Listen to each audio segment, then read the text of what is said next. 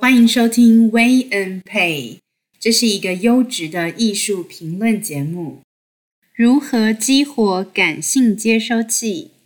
下集。如果我们把那个上一段讲灵光乍现这件事情，这个很偶发性的捕捉、顺应人事实地物，很偶发性的得到了所谓怪力乱神的加持，然后创作出这个艺术品，作为一个灵性的载体，再由观赏者接收过去。以这样的一个观点，我们来谈一谈这个灵光乍现。我们把我们左脑所有的功能啊，假如我们都先停掉，你说一个人有没有可能就专门用右脑过日子？嗯，我想答案是应该是不行的吧。就好像我有看过类似的报道，就做手术把左脑跟右脑中间的连接桥把它切断了，这样子。哎，切断哈、哦，就是一个非常非常有趣的实验哈、那我嗯，那后来发生什么事呢？后来发生就是说，嗯，有的时候就是他没有办法互通有无，两个脑他所负责的那个呃要负责的功能就没有办法互通了，这样子。我那我有一个更夸张的想法，会不会有一种可能啊，就是假如一个人来说，我们把左脑的功能全部停掉，把左右脑分开控制，我们把这左脑停掉 off，然后我们 on 右脑。嗯假设这样的话，那么这个人有没有办法活在现实的世界？啊我觉得可能不行。我想可能不行，因为他自理能力搞不好都有困难，啊嗯呼吸可能都没有办法自然呼吸。嗯，但是我们如果只有右脑运作，那是不是等于只有意识在运作？啊，假如有一种世界，那里并没有实质的物质，嗯它只有意识，也就是我们说灵界好了，它只有灵性在运作，它并不需要依靠物质。我常跟人家说，我们人的身体啊，是我们这种高等动物的最大的包袱，因为它限制很多。嗯对不对？它会嗯败坏，会死亡，功能也会丧失。但是因为你现在没有用左脑，你不要去控制什么，你也控制不了，你也没东西可控制的时候，你这个人就只能存在于一种能量的状态、嗯意识的状态。这种意识的状态，我们知之甚少啊，对不对？对，但是很多宗教界、神秘学的人，他对这个东西是深信不疑。嗯我还是在讲，我并不是要谈神秘学跟宗教学，嗯所以我只是借由这样的理论来解释感性接收器。假如你存在在一个灵性的世界，一个只有意识存在而没有没有这个物质存在的世界，这个物质包括肉体以及你肉体身边所有的东西，通通不存在，世间万物都不存在，都不存在。嗯它只有若干个意识围绕在你旁边，这是个非常有趣的一个假设。嗯那这种假设，主要我是想聚焦在一个艺术品它在承载这个意识所传递出来的东西的时候，它就是跟左脑无关，就是跟右脑有关。我是想聚焦在这上面谈，并不是它真的可以这么分开，对，或者是人类真的要刻意的去关闭什么左脑右脑的，嗯而是我是聚焦在这上面来谈。请问它传递的是什么？用什么方式传递？嗯这个就是我接下来要想谈的。对，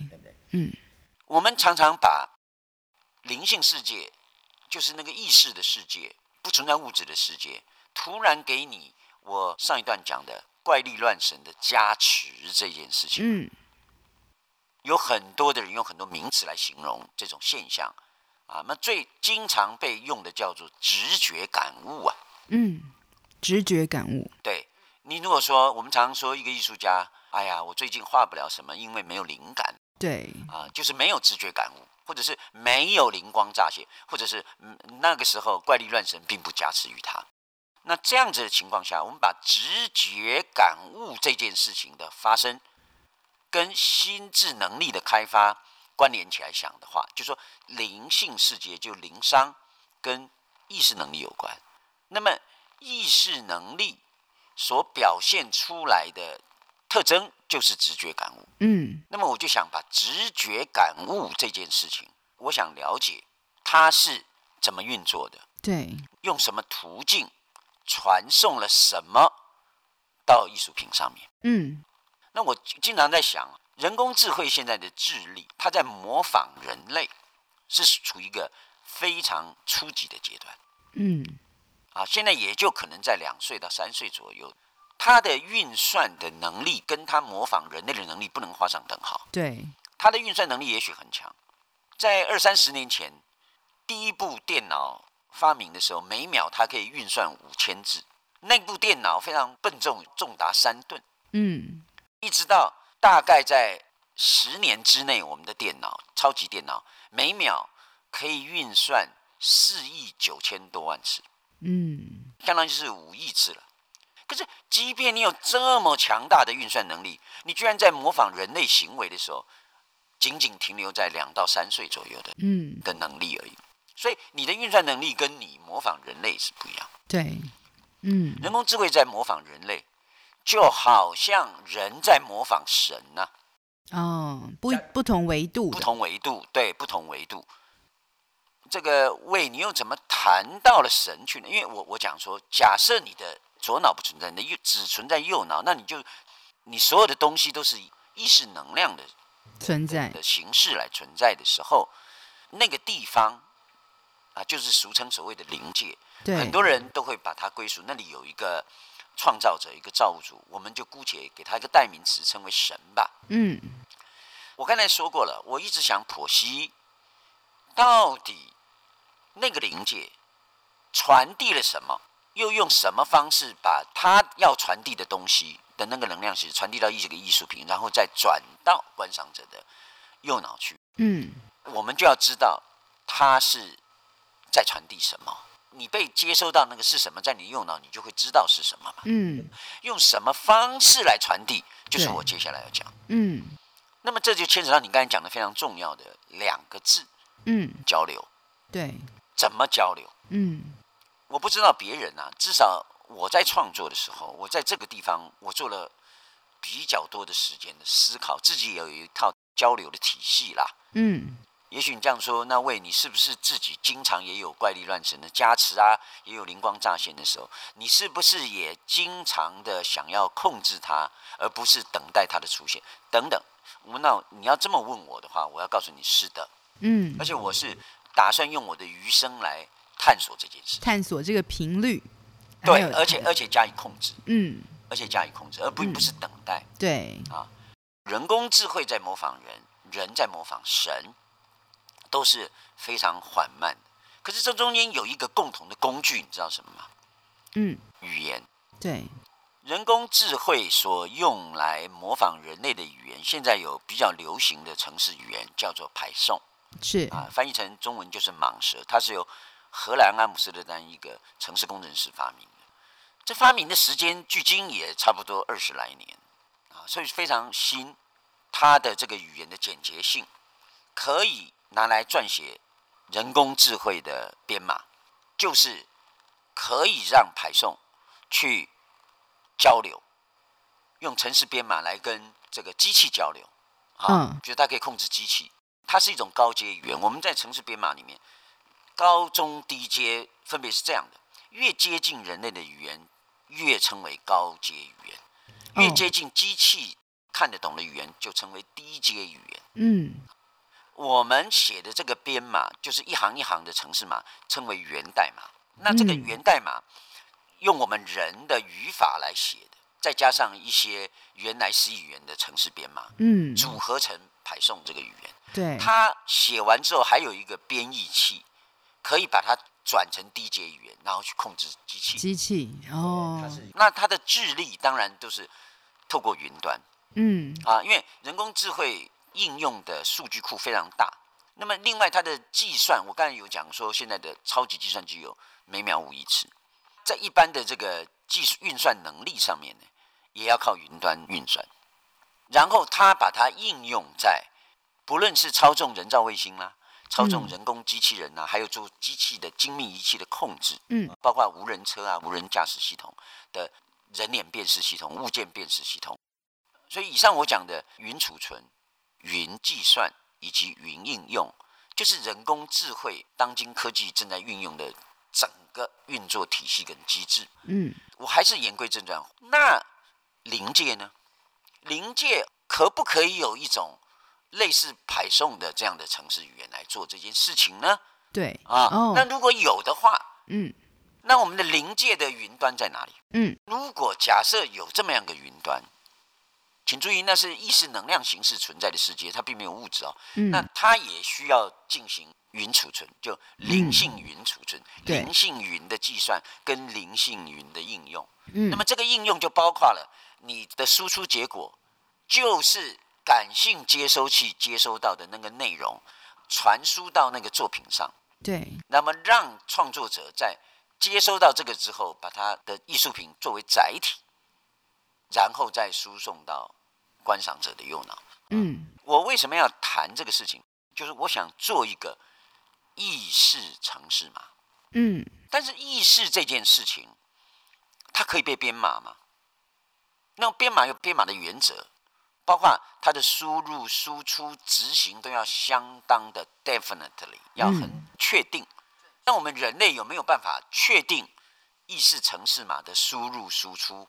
跟运算呢？对因为城市码有一个基本建构的结构，有一些条件在。嗯，当你一件事情可以编成城市化语言的时候，它是有条件的。嗯我把这相关的理论可被应用的逻辑，对把它带到意识城市码的编转，所以这个语言就会类似像蟒蛇语言那个排送这个语言，对就是把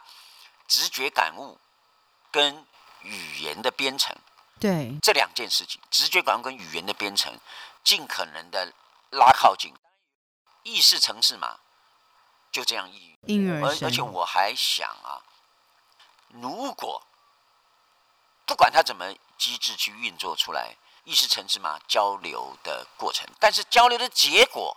会不会就直接已经呈现在艺术家所做，作品经过灵光乍现，经过直觉感悟之后的那个作品上，嗯就是说那一个作品就是个 print out。输出了有一个命令词叫 print out， print out 就是嗯把它啊 print 出来，嗯那就是在那个上面。当然，print 是一个抽象的名词，意思输出的意思，叫嗯 output。对那如果是这样，每一个具有灵性内容的艺术品，它就是意识城市码的输出结果。我现在就想用意识城市码去交流，交流的目的是沟通跟控制了。其实城市就是最终是在控制。对那我刚才不是有讲过吗？有很多的直觉感悟、灵光乍现，都是由艺术家就是不经意的等待的、不经意的，在合适的人事时地物某个特定时空里面出现。他在那个时候最好刚刚好有打开感性接收器，所以他才会得到怪力乱神的加持，然后他才能够做出具备灵性内容的艺术品。对我如果也有一个这样的城城市码嘛，，嗯我可不可以去控制临界的内容，叫它对输送到某个特定的艺术品上、作品上对作不对品？上？嗯对，嗯那这个是一个天方夜谭，也是一个梦话。对啊但是我要跟你讲，我就算不控制，我想你也不能否认，确实有很多艺术品它已经承载的这个这样的能量内容。灵性对，所内以容特别感动人。那些名垂青史的艺术品都是这样，嗯尤其讲抽象抽象作品的时候，很多人说我看不懂，看不懂，那你就感性接收器没打开嘛，它有能量你也接收不到之类的，这个我们不再附送。但是你不能够说有一个抽象艺术家，当然他在画一个抽象艺术品的时候，假设他是真的抽象艺术家，不是那种你知道那个画嗯匠的抽象艺术家嗯他也有灵光乍现，他在灵光乍现的时候取得了怪力乱神的加持，然后去画出这个作品。你不能说他是臆造的呀，对他是创造的，嗯他是有一个清楚的机制才有这样的一个作品。嗯所以，创造不是臆造。对我愿意用“创造”不是“臆造”这六个字来告诉你：当你看不懂一个艺术品的时候，有两种可能。第一个，他可能没东西给你看；嗯第二个就是你根本接收不到他的讯号。对但是你不能贸然的说这些抽象化、乱撇、乱画、乱道，它是臆造的。对，不是臆造的，它是被创造，而创造的机制，就像我们这一集前期所讲的这些嗯机制，是，艺术家偶然的得到这样的加持，嗯，他不能二十四小时都是在这种加持，会很累啦，对会很累，因为他有他为什么累？因为他有个肉体。嗯我，刚才讲了，这些取决于没有物质的世界里面的东西。对，我们再讲下去，就会讲到悬而上，悬而上的东西。嗯，还有一个东西跟有灵性内容的载体的艺术品非常类似的，嗯，那就是中国的符咒。对，符咒它的功效在这边不评论，对，肯定也不否定。嗯，但是据说了哈，我就是据说，嗯这个符咒它有一定的特定的功能，对，而且这个特定的功能在控制或者是交流那个灵界的那些物件，嗯，然后来跟它交流，也许是竹子啊，也许是干嘛恫的吓，对对，之可是类的可是为你在讲那个符咒之前呢、我先呃，就是我先提出一些我的那个疑问，就是有关于意识城市码的疑问。那魏啊，我想要问一个问题，就是你刚刚有提到那个嗯。艺术家他使你你用一个论述，就是艺术家使用一个呃意识城市码的这个样子一个方式，然后去找到灵光乍现的频率，或者是接收到这样子的一个呃灵性的一个讯息，然后就可以做出一幅画作。那这么说，我就觉得是不是艺术家呢？他就只是一个通译者，然后他把这个讯息，这个灵光一现的讯息转移到画作上去。那这么说，我们只能称呼这个艺术家是一个优秀的翻译者、优秀的通译。那他自己本身的创作能力呢？他自己本身的艺术价值呢？是不是在如果在这样子一个论述里面，他就只是一个 transfer 的一个角色而已？哎，这个啊是个好问题。你嗯刚才自己说了“灵光乍现”，嗯，这个灵光乍现是经常性的吗？它不是，它是偶发性的。也就是说，一个艺术家在取得这个怪力乱神的灵性内容的同时，他不可能一直处于那个状态的。嗯，理由是，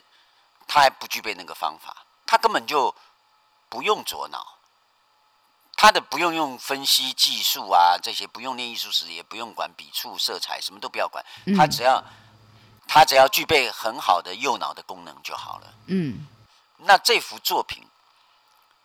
那不是他画的，对，那是神画的。嗯，那你讲这个就有点像，这个我还是回到那个道教在画符咒的时候。嗯，他画符咒的时候啊，他不是一个艺术品，嗯，他就真的是传译者，不是在画创作，嗯，他只是在传译，嗯，传译那个能量信息。对，艺术家他的灵光乍现，整幅作品里面可能只有一部分，甚至很小的一部分，嗯，他这个不可以用现实生活的体量感去看他这幅作品。好，面积越大，它灵光乍现的面积越大，嗯，呃，它的能量就越大，未必，对，因为它不是物质。嗯，那么，但是他可不可以在画画的时候都处于弥留状态？所以有很多艺术家想把自己搞得醉醺醺，从没醒 过，对不对？就是、嗯就像可是包很括像党基耶，哎，就鸡档。同我现在我很不愿意讲这个字嗯嗯过啊嗯。既然你要讲，我就对，说好，一个艺术家他不可能一直在 key 档来画画的，对，他甚至要巧妙的保持理性接收器跟感性接收器的同时存在。对，平衡，他才有办法创作出一个。理由是什么？理由是这个艺术品，他在做一些创造的时候，在传递的还是他作为一个人以及人的左脑认知的情况下，他所要铺垫的空间，嗯，以及部分他超越左脑的能力，右脑才能够诠释出来的能量讯息的空间。他必须要两者兼有这个艺术品，可能，可能啊，这只是嗯可能，才是比较受欢迎的艺术品，嗯因为他是作为一个人，他也是让人来接受的。嗯我们今天讲，假如有一个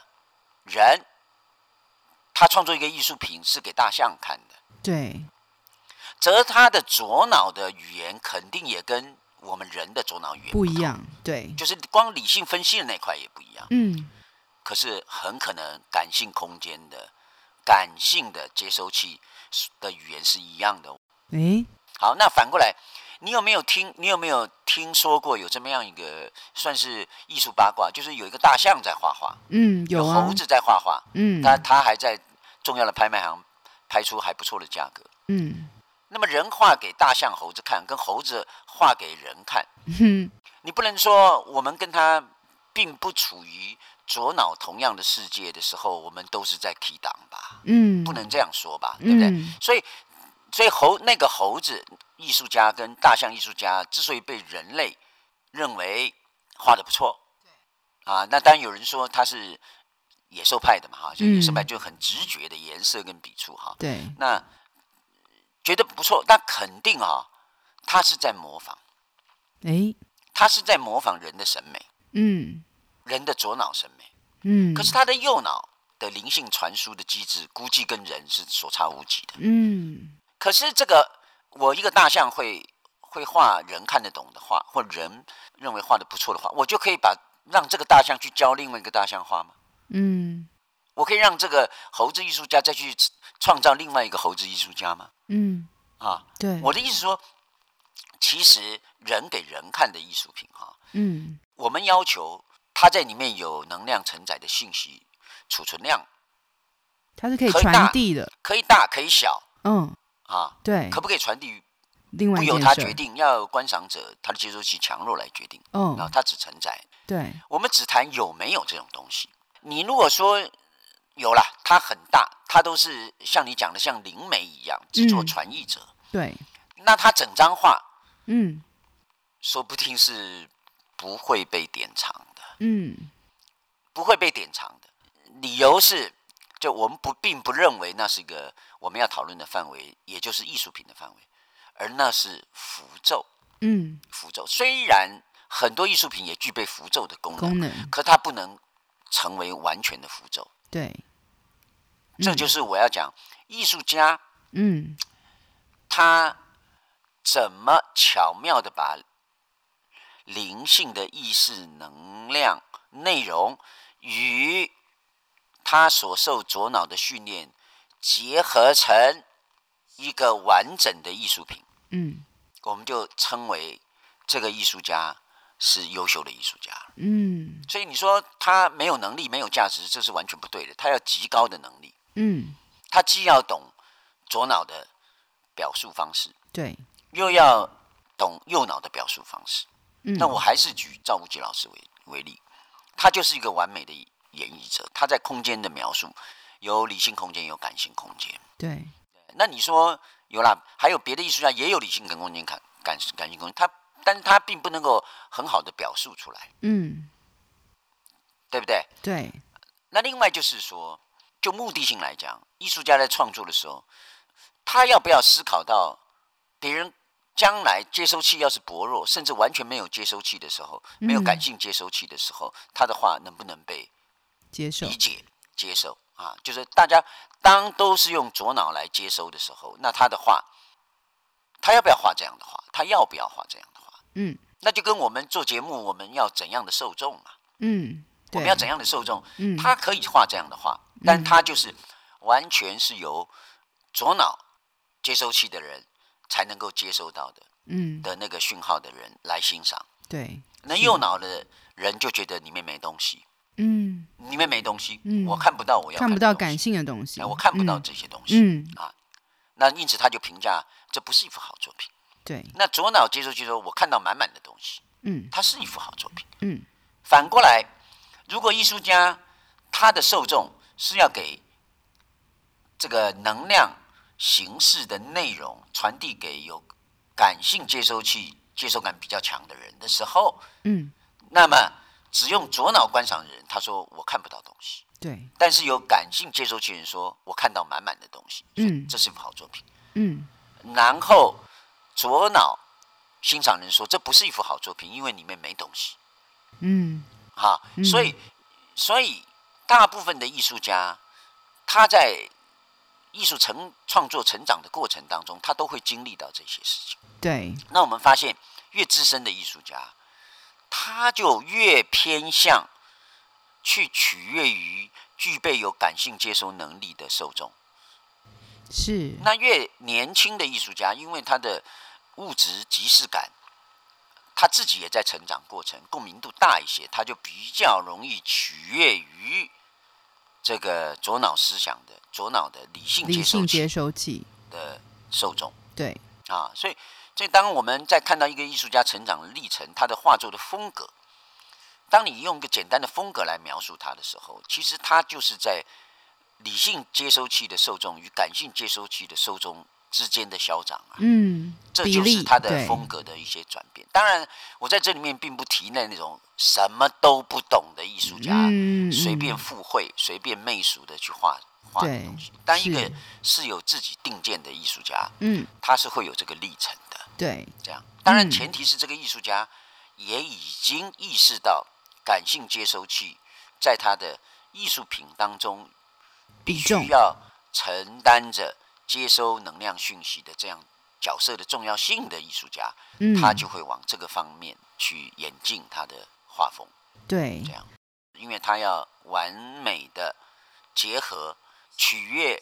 理性受众跟感性受众的时候，他要怎么去取舍？这需要很完美的嗯，技术的，嗯完美的技术的是啊，我这样大家理解了。虽然艺术家在这个角色里面他是一个翻译者，但是因为他他同时具备的呃一个一个技巧，必须是他如何接收，比如说他是硬的这个这一这一个这个端子的这一个地方是接收这个讯息，接收这个讯息的完整度，或者是这个讯接收讯息的正确度，到达他本身的呃自我能量场的的时候，他要如何再去消化，或者是如何去呃整理，如何去表现，然后再做一个输出的动作。那所以在这个中间。他自己本身就是一个 creation 了，就是它是一个创作的过程，是因为他把一个呃灵光一闪，把这个灵光一闪的这个灵光呢，